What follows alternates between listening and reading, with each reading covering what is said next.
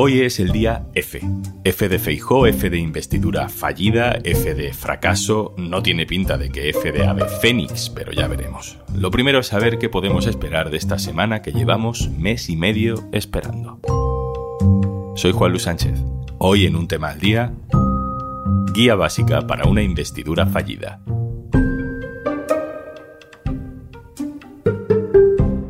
Una cosa antes de empezar. Hola, hola, soy Juanjo de Podimo. ¿Cómo me gusta venir por aquí a recomendarte cositas? Pero oye, que si por lo que sea no me quieres escuchar a mí, en Podimo puedes escuchar un tema al día sin interrupciones. Entra en podimo.es barra al día, que ahí tienes 60 días gratis. Parecía que no iba a llegar, pero ya está aquí. Comienza la investidura de Alberto Núñez Feijóo. Después de un mes de septiembre que se le ha hecho bola al líder del Partido Popular y de un agosto en el que consiguió el permiso de Felipe VI, llega el momento en el que todo se va a escenificar. Podemos dar por hecho que el Congreso va a rechazar la investidura de Feijóo, pero no va a ser rápido ni va a ser indoloro. Nos va a llevar toda la semana. Aitor Ribeiro, hola. ¿Qué tal, Juanlu? ¿Cómo estás? Con Aitor Ribeiro, que sigue la actualidad del Partido Popular, vamos a entender el esquema básico de lo que va a pasar esta semana durante esa investidura de Feijóo, que sí, podemos dar por hecho que va a resultar fallida, pero que va a protagonizar la actualidad durante toda la semana. Empieza hoy, ¿no, Aitor? Empieza hoy con el discurso del candidato propuesto por el jefe del Estado, que se podrá extender el tiempo que considere oportuno. Después eh, vienen los turnos de los diferentes grupos parlamentarios. Eh, lo previsto es que sean los portavoces de cada grupo los que defiendan el sí, el no o la abstención de sus diputados. El candidato puede responder uno a uno a los eh, portavoces de los grupos o puede hacerlo en bloque. Lo normal es que Feijó responda uno a uno porque así también consigue, digamos, más tiempo de, debate, más tiempo de presencia. Después de las intervenciones de los grupos y de las réplicas del candidato, se procede a la votación, que lo normal es que sea el miércoles. Esa primera votación se tiene que ganar por mayoría absoluta, es decir, 176 diputados o más. Si eso no ocurre, hay una segunda votación 48 horas después, que será el viernes, en la que sería investido presidente del gobierno Feijóo si logra la mayoría simple, más votos a favor que en contra. Tampoco parece que lo vaya a conseguir. Aitor, ¿qué tendría que pasar para que hubiera una sorpresa durante esta semana en el Congreso? Eh, cuenta con 172 votos, los 137 del PP, los 33 de Vox, uno de UPN y uno de Coalición Canaria. Está cuatro de esa mayoría absoluta que decíamos antes, que necesita para ser eh, investido presidente en primera votación. Es interesante recalcar que la votación no es con botones, es decir, el fallo digamos que está descartado, la votación es por llamamiento y de viva voz. Tienes que decir en alto sí, no o abstención de uno en uno llamados por la mesa del Congreso. Digamos que no es como aquel famoso error de la reforma laboral en el que te equivocas en los botones. ¿Y qué podría pasar en la segunda votación? Feijó en principio tiene 178 votos en contra. Si siete diputados se abstienen, Feijó tiene más votos a favor que en contra. 172 votos a favor, 171 en contra y 7 abstenciones. En ese caso sería investido presidente del gobierno. El diputado, en vez de votar que no, tendría que abstenerse a la investidura de Fijo. Estamos hablando de diputados, en este caso del Partido Socialista, el PNV, de Sumar, de Bildo, de Esquerra, que en principio van a votar en contra de Fijo. Mm, lo único que podemos esperar es un ejercicio de transfugismo, de semitransfugismo por parte de algún diputado de algún grupo que rechaza la investidura de Feijóo. Más allá del resultado, ¿va a haber claves en el discurso de Feijóo en las que merezca la pena fijarse? Feijóo en principio va a hacer un discurso, o debería hacer un discurso con un programa de gobierno. Hasta ahora, lo que hemos visto son discursos de Feijó como líder de la oposición.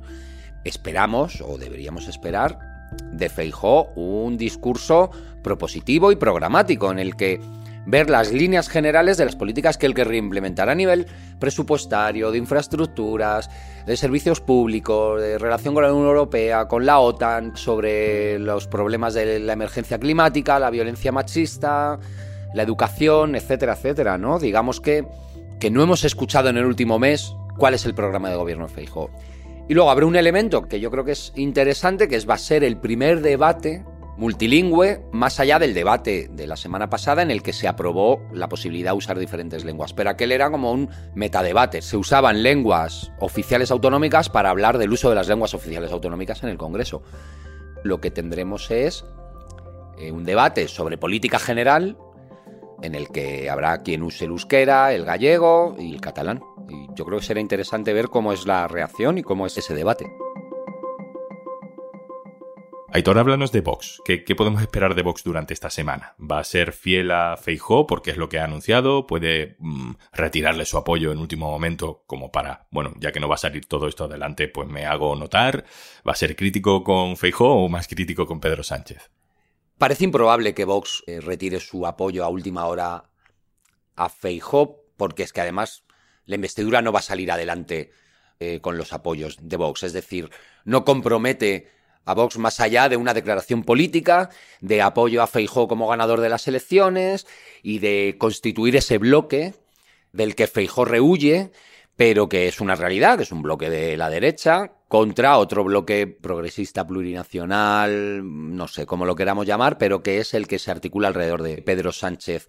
Bajarse de ese bloque para Vox sería un problema en tanto en cuanto arrastra una importante crisis interna por los resultados del 23J, pero a la vez ha conseguido mucho poder territorial en ayuntamientos y en comunidades autónomas y en diputaciones gracias a esa alianza con Feijó. Feijó el domingo en el acto de la plaza de Felipe II en Madrid tuvo una frase de reconocimiento expreso a los 33 diputados de Vox del apoyo que le van a dar en la votación del miércoles y del viernes. En las últimas semanas hemos visto algunos roces entre ellos, eh, fue interesante, por ejemplo, que Vox eh, criticara muy duramente a Borja Semper por utilizar el euskera en el, en el Congreso, aunque fuera levemente y autotraduciéndose, ¿no? Pero bueno, yo creo que esos son un poco fuegos de artificio. El bloque, mm, la alianza entre el PP y Vox no es flor de un día, sino que va a durar toda la legislatura y Feijo va a tener que lidiar con ella.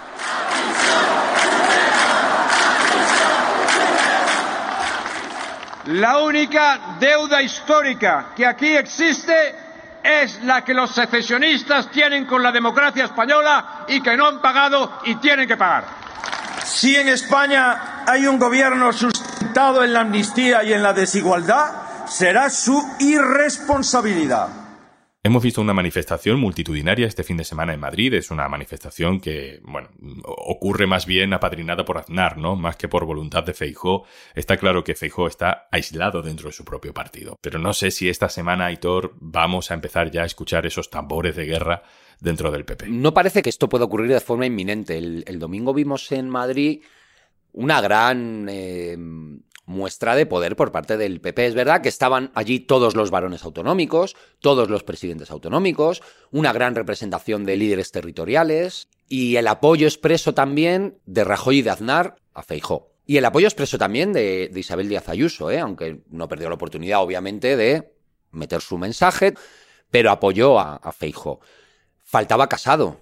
Casado ni siquiera estaba invitado. Casado ya no es alguien en el Partido Popular. Eh, digamos que el fantasma de la guerra interna todavía pesa mucho en el Partido Popular. El problema no va a ser, no es qué va a pasar la semana que viene, la otra o la otra con Feijóo y con el Partido Popular, porque es que ni siquiera sabemos si Pedro Sánchez va a conseguir o no la investidura, por ejemplo. Podemos ir a una repetición electoral. A corto plazo no creo que haya movimientos. A medio plazo dependerá del desempeño de Feijo en la oposición y a largo plazo es que a lo mejor el propio Feijo dentro de, de dos años y medio dice yo no, ¿qué hago aquí si es que esto eh, lo tengo perdido? Dame un segundo, Aitor, porque aunque el protagonista de esta semana es Alberto Núñez Feijó, también es importante cómo quiera el Partido Socialista manejar los tiempos y manejar el tono durante esta sesión de investidura. Le he pedido que nos arroje un poco de luz a José Enrique Monrosi, que sigue la actualidad del Partido Socialista en el diario.es. Hola, Juanlu. Pues el Partido Socialista se plantea el intento de investidura de Alberto Núñez Feijó como un aperitivo de la investidura que en teoría va a afrontar en pocas semanas Pedro Sánchez, creen en Ferrat que la manifestación de este domingo pues certifica ya que el líder del PP eh, tira la toalla, no alberga esperanza alguna de ser presidente del gobierno. Nadie en el Partido Socialista quiere hacer oficial que va a ser el presidente del gobierno en funciones quien tome la palabra para rebatir al líder del PP, pero va a ser así. Pues eh, Pedro Sánchez intentará dibujar a un Partido Popular absolutamente solo, ante la diversidad y la pluralidad de un país representado en el Congreso de los Diputados y que por su alianza estratégica con la extrema derecha pues no es capaz de conseguir los votos que le faltan. En cuanto el viernes eh, sea oficial que fracasa el intento de investidura de Feijóo, pues se va a poner manos a la obra, en primer lugar a la hora de hacer pedagogía eh, sobre la futura ley de amnistía en la que ya se trabaja, como ha contado el diario.es, y en segundo lugar, pues para intentar eh, ahormar la mayoría parlamentaria suficiente para ser investido, pues incluso no es descartable, según nos cuentan en el Partido Socialista, durante el propio mes de octubre. Aitor, vuelvo contigo. Tampoco hay que adelantar muchos acontecimientos, pero mm, por ir viendo un poco más allá del viernes, ¿qué fase se activa en el momento en el que Feijó pierda la investidura? Claro, después de la investidura fallida de Feijóo, lo que vamos es a la oportunidad de, de Pedro Sánchez. Felipe VI tendrá que volver a convocar a los líderes políticos, tendrá que volver a preguntar a quién van a apoyar y Pedro Sánchez volverá a pedir que le designe candidato y en tanto en cuanto Feijó, que tampoco tenía los apoyos garantizados, fracasó, pues al reino le quedará mucho más remedio que proponer a, a Pedro Sánchez. Será entonces cuando realmente se ponga sobre la mesa, en las próximas dos, tres semanas, qué pasa con la amnistía, qué pasa con el referéndum, qué tipo de acuerdo, qué tipo de alianza se va a, digamos, armar alrededor de Pedro Sánchez y de un hipotético gobierno de coalición del PSOE consumar Ahí veremos también una oposición muy dura del Partido Popular. Lo que podemos esperar a partir de la semana que viene es que el PP va a redoblar sus críticas. Y si hasta ahora nos parecía o daba la sensación de que estaba siendo muy duro con el PSOE, con Pedro Sánchez, con Sumar y con la opción de que se apruebe una amnistía, una vez que pase el momento institucional de Feijóo, una vez que deje de ser el candidato propuesto por el rey para la investidura, yo creo que lo que veremos será ataques muy fuertes y probablemente desmedidos contra la opción de que Pedro Sánchez consiga la investidura con los votos de Sumar y de los independentistas. Se vienen portadas y declaraciones políticas, yo creo que muy fuertes, para las próximas semanas. Aitor Ribeiro, compañero, muchas gracias. Un saludo, Juan Lu, gracias.